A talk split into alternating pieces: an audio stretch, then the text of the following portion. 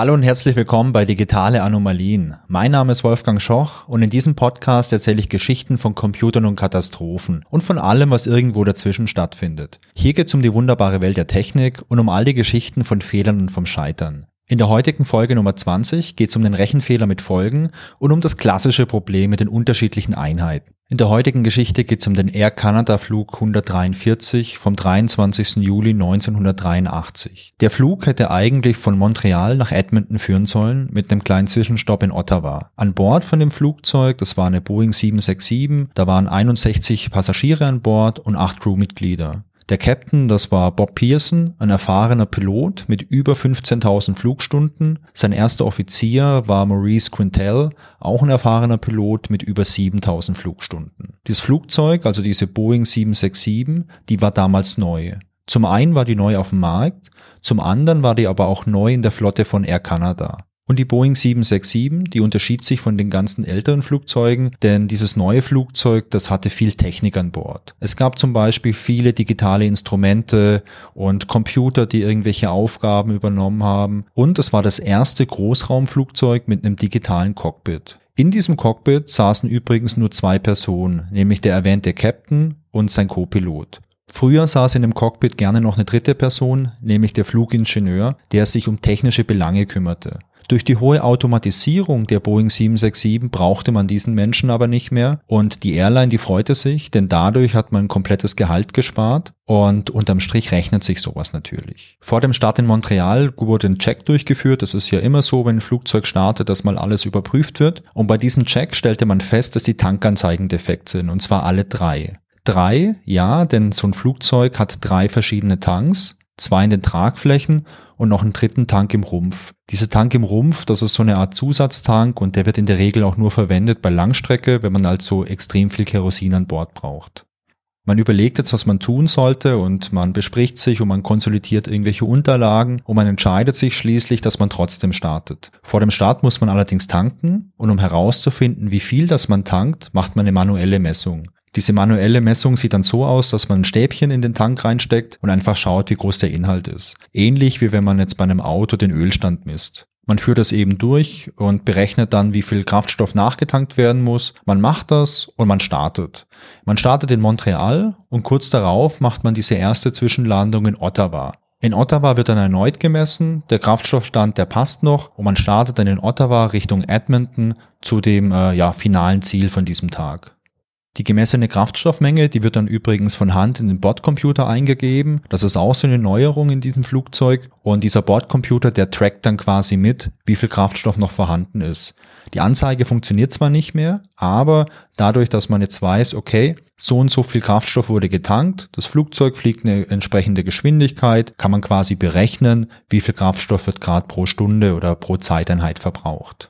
Als man dann in einer Flughöhe von 12.000 Metern über Lake Red in Ontario fliegt, gibt's eine Warnung. Die Warnung zeigt an, dass es einen zu geringen Pumpendruck in der linken Tragfläche gibt.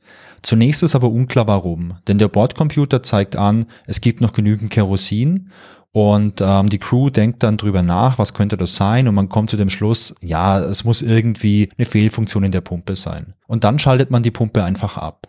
Das ist erstmal nicht so schlimm, denn der Tank innerhalb der Tragfläche, der befindet sich überhalb des äh, Triebwerks und dadurch kann das Kerosin aus dem Tank quasi durch die Schwerkraft ins Triebwerk fallen und alles funktioniert noch weiterhin. Es gibt aber weitere Warnungen, auch für die rechte Seite. Und da wird man ein bisschen stutzig und äh, beschließt, eine alternative Landung durchzuführen. Also man möchte nicht weiter nach Edmonton fliegen, sondern man schaut, wo wäre der nächstgelegene Flughafen. Das ist in dem Fall in Winnipeg und man plant daraufhin diese Landung in Winnipeg. Und dann, ja, dann fällt das linke Triebwerk aus. Und zu diesem Zeitpunkt ist der Crew klar, dass der Treibstoff ausgeht. Eine Landung mit nur einem Triebwerk, die ist möglich. Sowas ist auch schon öfter mal passiert und sowas lernt man auch im Simulator. Aber ohne Triebwerk wäre es ein bisschen haarig. Die Passagiere, die werden auf eine Notlandung vorbereitet. Das Ziel, das ist immer noch äh, Winnipeg. Und in dem Moment fällt auch das rechte Triebwerk aus. Und nachdem das rechte Triebwerk ausgefallen ist, geht's weiter. Der Strom fällt aus, denn diese Triebwerke, die erzeugen die ganze Elektrizität, die man an Bord hat. Wenn ihr wieder mal am Flughafen seid, könnt ihr mal drauf achten. Die Flieger, die am Boden sind, die werden über Kabel mit Strom versorgt, weil eben die Triebwerke aus sind und eben deswegen kein Strom generiert werden kann. Den Stromausfall, den merkt man natürlich direkt an Bord. Zum einen, weil das Kabinenlicht ausgeht, okay, ist vielleicht nicht so schlimm. Zum anderen, weil aber das Cockpit ausgeht. Denn die Boeing 767 hatte ja dieses digitale Cockpit, wo es ganz viele Instrumente gab, die nur digital ausgeprägt waren. Und nachdem der Strom ausfällt, ist hier erstmal alles dunkel. Es gibt nur noch sehr wenige Instrumente, die funktionieren. Unter anderem gibt es einen Kompass, dann gibt es so einen Strömungsmesser, mit dem man die Luftgeschwindigkeit und dadurch auch die Geschwindigkeit vom Flieger messen kann. Und es gibt einen künstlichen Horizont, mit dem man seine Lage bestimmen kann. Ein weiteres Problem ist, dass der Hydraulikdruck plötzlich weg ist. Denn auch dieser wird durch die Triebwerke generiert und ohne Hydraulikdruck ist das Flugzeug erstmal unkontrollierbar und es beginnt dann auch so ein bisschen zu schlingern. Doch dann fährt zum Glück die Ram-Air-Turbine aus. Die Ram-Air-Turbine ist so eine Art Notfallturbine, die klappt am Flugzeug aus, da ist ein kleiner Propeller dran, durch die Luft wird er angetrieben und in der Turbine, da wird dann Strom- und Hydraulikdruck erzeugt, mit dem man die Notfallfunktion vom Flugzeug wieder kontrollieren kann. Ohne die Triebwerke stürzt das Flugzeug jetzt ja nicht direkt ab, also es fällt nicht wie ein Stein vom Himmel, sondern es geht in den Gleitflug über, wie ein Segelflugzeug. Und dadurch, dass jetzt wieder der Druck für die Hydraulik da ist, kann das Flugzeug auch gesteuert werden. Das Flugzeug verliert allerdings kontinuierlich an Höhe und das ergibt dann die mögliche Reichweite, die das Flugzeug noch hat, bevor es landen muss oder abstürzt. Jetzt gibt es ein kleines Problem oder vielleicht auch ein weiteres kleines Problem. Denn das Flugzeug, das verschwindet jetzt einfach vom Radar der Fluglotsen. Grund dafür ist der Transponder. Der wird nämlich nicht durch Notstrom versorgt, kann also kein Signal mehr senden und deswegen kann das Flugzeug nicht mehr geortet werden. Die Lage ist also verzwickt. Man möchte jetzt innerhalb von dieser Reichweite irgendwo einen sicheren Landeplatz finden. Dafür braucht man aber die Position des Flugzeugs. Und dadurch, dass dieser Transponder nicht funktioniert und die Fluglotsen das Flugzeug verloren haben, kann die Position erstmal nicht wirklich bestimmt werden. Die Fluglotsen, die arbeiten natürlich auf Hochtouren und schließlich gelingt es ihnen auch mittels Primärradar das Flugzeug wieder zu finden und die Position zu bestimmen. Zu dem Zeitpunkt ist der Flieger noch circa 100 Kilometer von Winnipeg entfernt. Man überlegt jetzt, was eine Alternative sein könnte. Und dem Co-Piloten, dem fällt eine Alternative ein, und zwar der ehemalige Militärflughafen in Gimli. Gimli ist circa 70 Kilometer entfernt. Das ist eine alte, stillgelegte Air Force Basis. Und der Co-Pilot, der kennt diese Basis, weil er dort während seiner Militärzeit stationiert war. Das ist ein kleines Gelände, es gibt dort keinen Tower, da gibt es auch keinen Betrieb mehr und deswegen gibt es natürlich da auch keine Mannschaft oder gar irgendein Notfallequipment. Aber diese Landebahn wäre 30 Kilometer näher als Winnipeg. Man entscheidet sich aber weiterhin für Winnipeg, da es dort eben eine Bereitschaftsmannschaft gibt, also Feuerwehr, Krankenwägen etc. Und bei einer Notlandung ist es sicherlich gut, wenn es dort solche Kräfte gibt. Man fliegt weiter und 55 Kilometer vor Winnipeg gibt es eine Meldung der Fluglotsen. Die Fluglotsen, die bestätigen, dass es nicht möglich ist, Winnipeg zu erreichen. Durch die genaue Peilung hat man berechnet, dass der Flieger nämlich 25 Kilometer vor der Landebahn aufschlagen würde. Daraufhin überlegt man nicht lange, sondern ändert den Kurs Richtung Gimli, denn Gimli ist zu dem Zeitpunkt nur noch 20 Kilometer entfernt. Man fliegt Gimli an und da die Hydraulik nur für die absoluten Notfallsysteme zur Verfügung steht, kann man auch nicht mittels Hydraulik das Fahrwerk ausfahren. Aber es gibt hier einen Trick. Man kann nämlich einfach die Klappen aufmachen, das Fahrwerk entriegeln und dann fährt es quasi durch die Kraft der Gravitation aus. Beim Hauptfahrwerk funktioniert es auch wunderbar, das rastet ein. Das vordere Fahrwerk, das fährt zwar aus, aber es hat zu wenig Schwung, um einzurasten und ist deswegen locker. Acht Kilometer vor Gimli hat man dann endlich mal Sichtkontakt auf diese Basis. Man merkt zu diesem Zeitpunkt aber, dass der Flieger noch zu hoch ist. Und zu hoch bedeutet, entweder setzt der Flieger erst nach der Landebahn auf und crasht, oder er fliegt sehr steil an und crasht deswegen. Man überlegt also, was kann man tun, um Höhe zu verlieren, damit man vernünftig landen kann. Es gibt dafür zwei Möglichkeiten. Die eine Möglichkeit, man fliegt eine 360-Grad-Wende, um Höhe zu verlieren, funktioniert in dem Fall aber nicht, weil bei einer kompletten 360-Grad-Wende würde das Flugzeug zu tief kommen und auch crashen. Die andere Möglichkeit ist ein sogenannter Sideslip. Ein Sideslip ist ein Manöver aus dem Segelflug, bedeutet übersetzt so viel wie freier Fall zur Seite hin. Dabei wird das Flugzeug so seitlich geneigt und das ist wie ein kontrollierter Absturz zur Seite hin.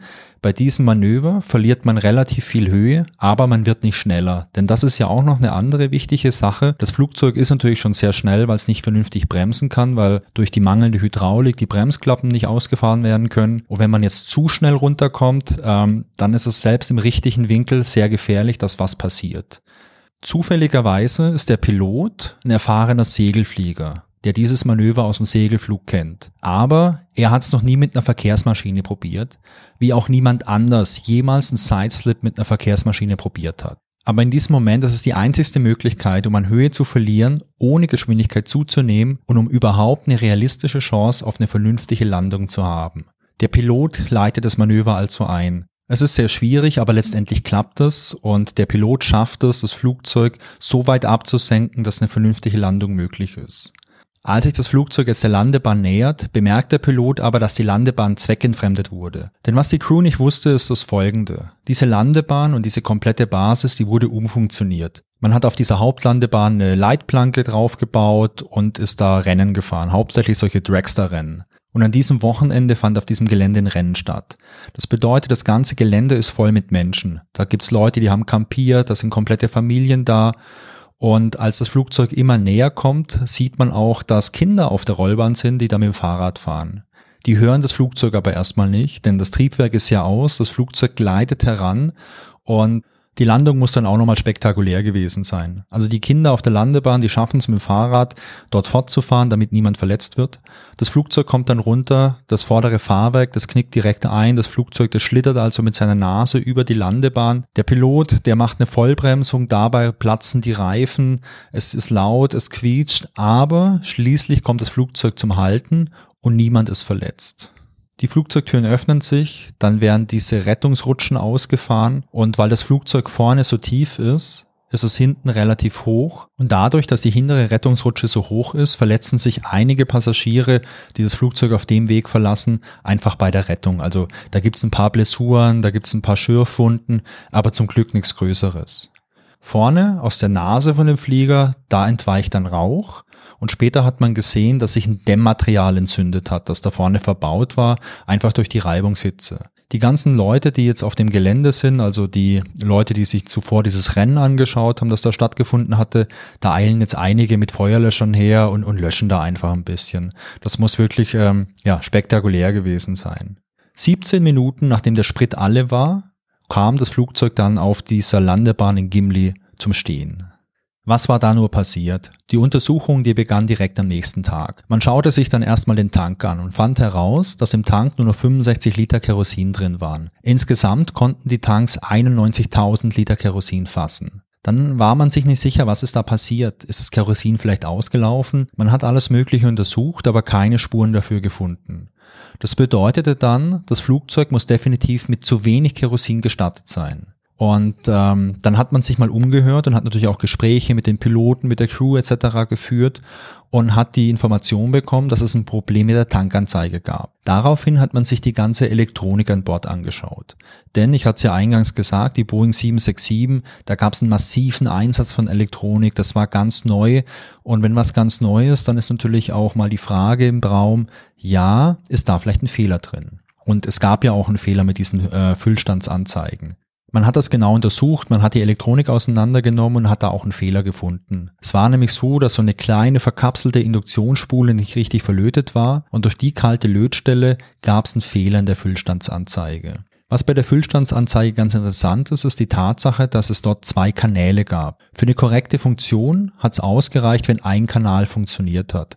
Das war quasi so eine Art Redundanz, weil bei einem Flugzeug sollten ja wichtige Systeme alle redundant, also mehrfach ausgelegt sein, dass es bei einem technischen Effekt jetzt nicht gleich das Problem gibt, dass ein komplettes System ausfällt, sondern dass es da zum Beispiel ein zweites System gibt, das übernehmen kann. Oder im Fall von der Füllstandsanzeige, da war es so, dass der Prozessor, der die Daten verarbeitet hat, eben mit zwei solchen Kanälen gearbeitet hat. Falls einer defekt ist, sollte der andere übernehmen können. Der Defekt, der dort gefunden wurde, also diese kalte Lötstelle, betraf aber nur einen Kanal. Das hätte also ausreichen müssen. Was noch interessant ist im Zusammenhang mit der Füllstandsanzeige, das sind die Sicherungen dafür. Die befanden sich nämlich im Cockpit und dort gab es für jeden Kanal eine einzelne Sicherung und diese Tatsache, die ist später noch wichtig.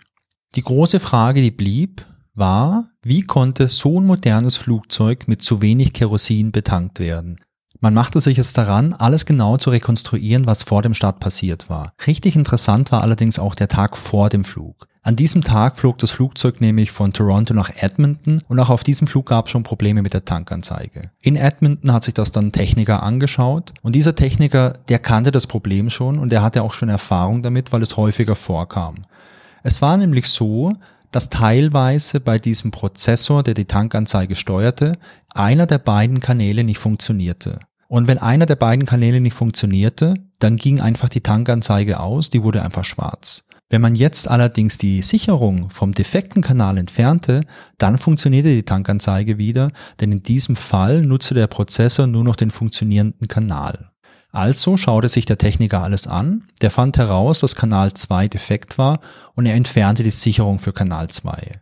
Er nahm dann ein Stück Klebeband, so ein, so ein gelbes, und klebte das da drüber und beschriftete es mit, ja, funktioniert nicht. Dann nahm er ein zweites Stück gelbes Klebeband und klebte das über die Anzeigen und beschriftete die mit, schaut ins Logbuch. Der Fehler war nämlich nicht kritisch.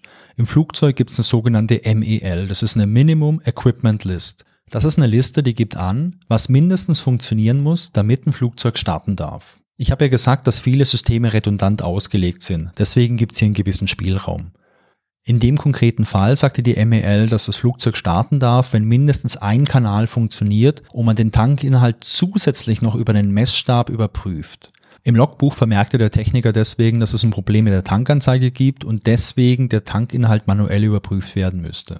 Die besprachen das Thema und der Pilot meinte dann auch, dass er dieses Problem schon kennt und dass es schon häufiger vorkam und äh, er aber sein Okay gibt für den Flug. Der Flug von Edmonton nach Montreal, der verlief dann auch ohne Probleme. In Montreal treffen sich dann der John Weir und der Bob Pearson und der John Weir, der erzählt, dass es ein Problem mit der Tankanzeige gibt. Und er sagt dem Pearson auch noch, ja, er soll darauf achten, dass genug im Tank ist. Das Ganze ist eher ein kurzes Gespräch und später gibt Pearson zu Protokoll, dass er aus dem Gespräch vor allem mitgenommen hat, dass die Tankanzeige irgendwie defekt ist, dass das Problem schon seit einer Weile besteht und dass es nicht schlimm ist. Vor dem Start in Montreal führt dann wieder ein anderer Techniker einen Check im Cockpit durch. Das ist ja Vorschrift, dass es solche Checks gibt. Dieser Techniker entdeckt das Tape auf den Sicherungen und er liest dazu den Eintrag im Logbuch. Und dieser Eintrag, der verwirrt diesen Techniker ein bisschen. Und er ist sich unsicher, was das bedeuten soll. Und im Zweifel ist es ja sicherlich eine richtige Entscheidung, Dinge nochmal zu testen. Und genau das passiert auch. Der Techniker entscheidet sich dafür, einen kompletten Test durchzuführen und er setzt die Sicherung für diesen Kanal 2 wieder ein. Alle Anzeigen gehen aus.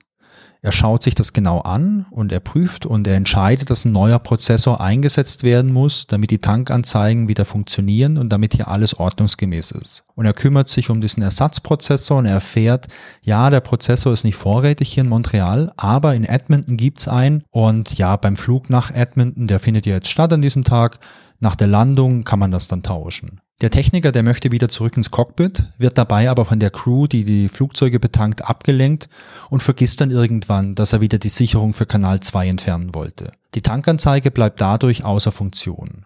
Als später irgendwann der Pilot, der Bob Pearson ins Cockpit kommt und diese defekte Tankanzeige sieht, bestätigt das für ihn sein Verständnis vom Gespräch mit diesem John Weir, nämlich er hatte damals einfach verstanden, ja, die Tankanzeige ist defekt, er sieht jetzt, die ist defekt und es bestätigt das alles. Das bestätigt auch, dass es okay ist und dass das ein Problem ist, das schon länger besteht. Er schaut sich das Logbuch an und auch diesen Eintrag im Logbuch sieht er als Bestätigung dafür, dass die Tankanzeige nicht funktioniert. Und er schafft es in dem Moment nicht herauszulesen, dass sich der Logbucheintrag nur auf diesen defekten Kanal bezieht und nicht auf die komplette Tankanzeige.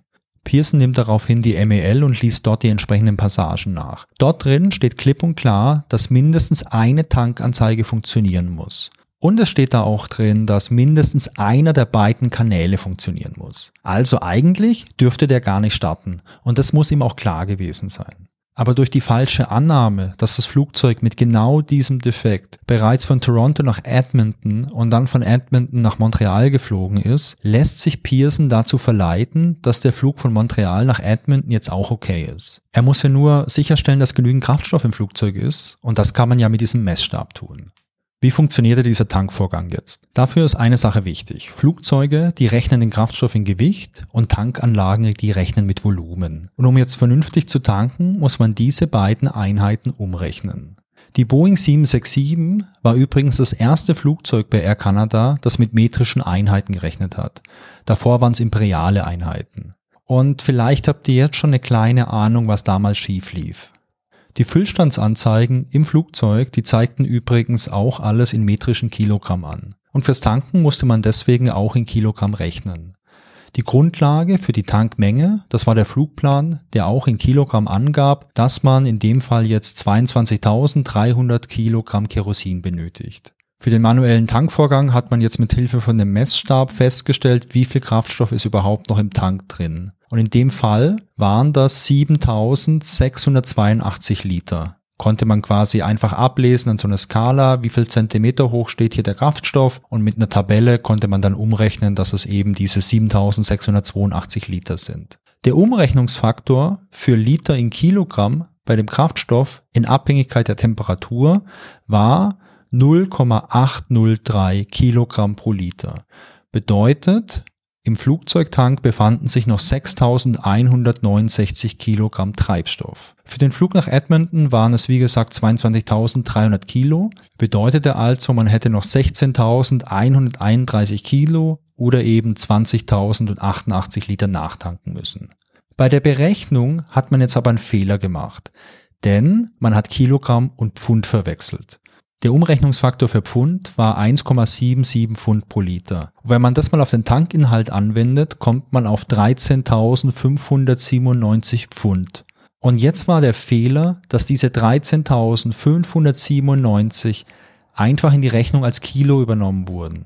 Und die Rechnung sah dann so aus, 22.300 Kilo minus 13.597 Kilo gleich 8.703 Kilo. Und das war einfach die falsche Masse, die dort berechnet wurde. Und diese 8.703 Kilo, die wurden wieder mit dem falschen Umrechenfaktor in 4.917 Liter umgerechnet. Und genau diese knappen 5.000 Liter, die wurden in Edmonton nachgetankt. Und damit war nur ungefähr die Hälfte des benötigten Kerosins in den Tanks.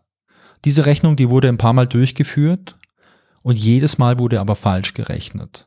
Ein Problem war, dass die Leute am Boden, die getankt haben, keine Ahnung hatten, wo das Flugzeug hinfliegt, denn sonst hätte vielleicht ja derjenige, der für die ganze Betankung zuständig ist, auch eine Idee gehabt, dass 5000 Liter vielleicht ein bisschen wenig ist für so eine lange Strecke.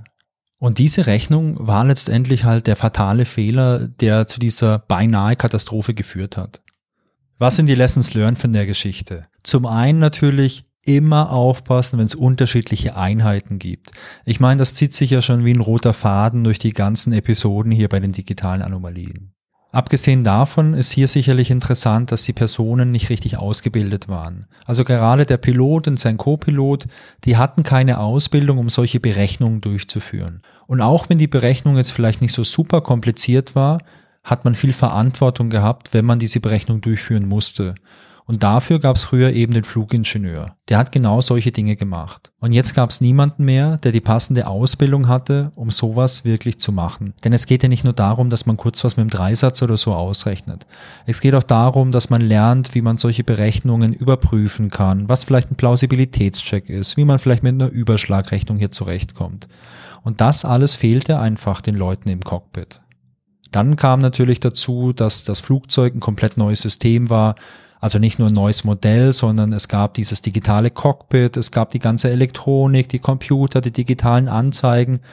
Und es sorgte sicherlich auch ein bisschen dafür, dass man Dinge übersah, dass man Dinge falsch eingeschätzt hat, weil obwohl der Captain und sein Co-Pilot extrem viel Flugerfahrung hatten, hatten sie natürlich wenig Erfahrung mit diesem Flugmodell.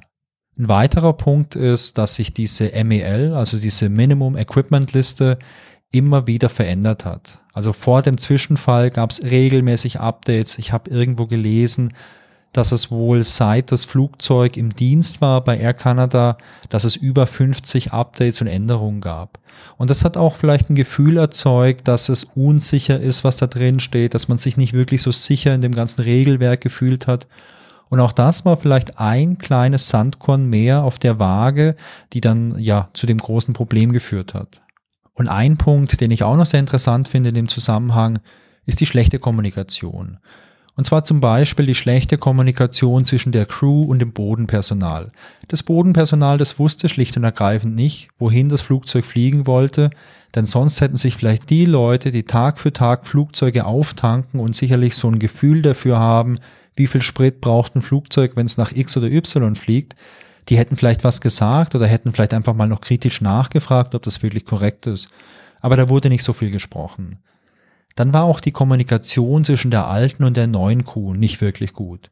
Die beiden Captains, die hatten sich kurz unterhalten, weil sie sich mehr oder weniger über den Weg gelaufen waren. Und der Captain Pearson, der hat ein komplett falsches ja, Verständnis mitgenommen vom eigentlichen Problem. Da war nicht wirklich eine ja, Situation oder eine Möglichkeit oder was Organisiertes, um sich da auszutauschen, um über den Flug zu sprechen. Und die Techniker, die diese Checks durchgeführt haben, sowohl in Edmonton als auch in Montreal, die haben zum einen nicht miteinander gesprochen, aber die haben auch nicht mit dem Captain gesprochen, die haben auch nicht wirklich mit dem Personal gesprochen, so dass es hier ganz viele Parteien gab, die wertvolles Wissen hatten, aber das einfach nicht miteinander getauscht haben. Und ich finde, das ist so ein ganz, ganz wichtiger Punkt. Den findet man natürlich in solchen Geschichten, in denen was schief läuft. Aber den finde ich auch tagtäglich in meiner Arbeit, dass Kommunikation nämlich was total Wichtiges ist und dass es immer sehr vorteilhaft ist, wenn man miteinander spricht. Denn im schlimmsten Fall lernt man was dazu und ich glaube, das ist ein Risiko, das man Tag für Tag eingehen könnte. Zum Ende hin habe ich noch ein paar Trivia-Facts rausgesucht. Dieses Flugzeug ist ja im Segelflug oder im Gleitflug in Gimli gelandet. Und deswegen nennt man diesen Flug auch Gimli Glider. Die Geschichte von dem ganzen Zwischenfall, die wurde verfilmt und zwar 1995 unter dem Titel Schreckensflug der Boeing 767. Den Film kann man sich auf YouTube anschauen, ich verlinke den auch. Ja, der hat ein paar künstlerische Freiheiten, ich habe mir den nicht komplett angeschaut, ich habe mal ein bisschen durchgesappt. Ist halt, ja, Kost aus 1995. Im Nachgang wurde der Zwischenfall auch nochmal im Simulator nachgeflogen und zwar von anderen erfahrenen Piloten und die Landung hat niemand davon geschafft. Es wurden ein paar Mechaniker vom Flughafen Winnipeg nach Gimli geschickt, um dort zu helfen. Die blieben allerdings unterwegs liegen, weil ihrem Auto der Sprit ausgegangen ist. Das Flugzeug, das nahm bei der Landung nur geringe Schäden mit und es konnte schon zwei Tage später aus eigener Kraft wieder abheben und weiterfliegen. Das Flugzeug war übrigens noch bis zum 24. Januar 2008 bei Air Canada im Dienst und wurde anschließend verschrottet. Bob Pearson, der Pilot von dem Flugzeug, der wurde für sechs Monate suspendiert. Danach hat er aber weiter als Pilot gearbeitet und er wurde im Jahr 1993 mit 58 Jahren pensioniert. Anschließend flog er noch zwei Jahre lang Fracht für eine südkoreanische Fluggesellschaft und danach ging er in die wohlverdiente Rente. Der Co-Pilot, der Maurice Quintal, der wurde auch kurzfristig für ein paar Wochen suspendiert. Danach ist er aber auch weiter der Fliegerei treu geblieben und 1989 wurde er sogar zum Flugkapitän befördert. Wenn ihr euch für den Fall interessiert, dann habe ich noch ein paar interessante Quellen, um das Wissen noch ein bisschen zu vertiefen. Zum einen gibt es einen offiziellen Untersuchungsbericht, das ist ein 200 Seiten starkes Dokument, und in diesem dicken Dokument, da gibt's ein paar wirklich interessante Passagen, die man mal durchlesen kann. Ich habe mir da einiges durchgelesen jetzt und äh, ich finde das wirklich sehr interessant und auch sehr detailliert. Dann verlinke ich euch noch einen Artikel in der Flight Safety Australia, der erschien zum 20-jährigen Jubiläum von dem Zwischenfall. Und ich verlinke euch noch einen Artikel in den Austrian Wings, da erschien deutschsprachiger Artikel zum 30-jährigen Jubiläum. Und wer keine Lust aufs Lesen hat und wer jetzt auch keine Lust hat auf diesen Spielfilm von 1995, für den äh, gibt's noch eine kleine Dokumentation, die verlinke ich euch auch, die gibt's auf YouTube. Und zwar aus der Serie Mayday, das ist so eine kanadische Doku-Serie, wo so Luftfahrtunfälle und Zwischenfälle erklärt werden. Da gibt's auch eine Folge zum Gimli-Glider. So, das war die 20. Folge von den digitalen Anomalien. Ich hoffe, es hat euch wieder Spaß gemacht. Die nächste Folge, die erscheint natürlich wieder in zwei Wochen und ich freue mich, wenn ihr wieder mit dabei seid. Genauso freue ich mich natürlich auch über Feedback. Sehr gern per E-Mail an feedback at digitaleanomalien.de oder als Kommentar zur Folge auf digitaleanomalien.de. Und wenn ihr Lust habt, dann folgt mir doch auf Instagram unter @digitaleanomalien oder auf Twitter unter @danomalien. Ach ja, und falls ihr mir noch eine Bewertung bei Apple Podcast oder sonst irgendwo geben wollt, dann wäre das cool. Und falls euch nicht nur digitale Anomalien, sondern auch digitale Spiele Spaß machen, ist vielleicht mein anderer Podcast Grobe Pixel was für euch. In Grobe Pixel unterhalte ich mich regelmäßig mit meinem Kumpel Christian über alte Adventure Games aus den 90ern. Und falls euch bei Namen wie Monkey Island, Sam Max oder Day of the Tentacle direkt Erinnerungen in den Kopf kommen, dann solltet ihr unbedingt mal bei Grobe Pixel reinhören. Alle Infos dazu findet ihr auf grobepixel.de. Den Link packe ich euch aber auch in die Show Notes rein. So, das war's für heute. Bleibt gesund und tschüss bis zum nächsten Mal.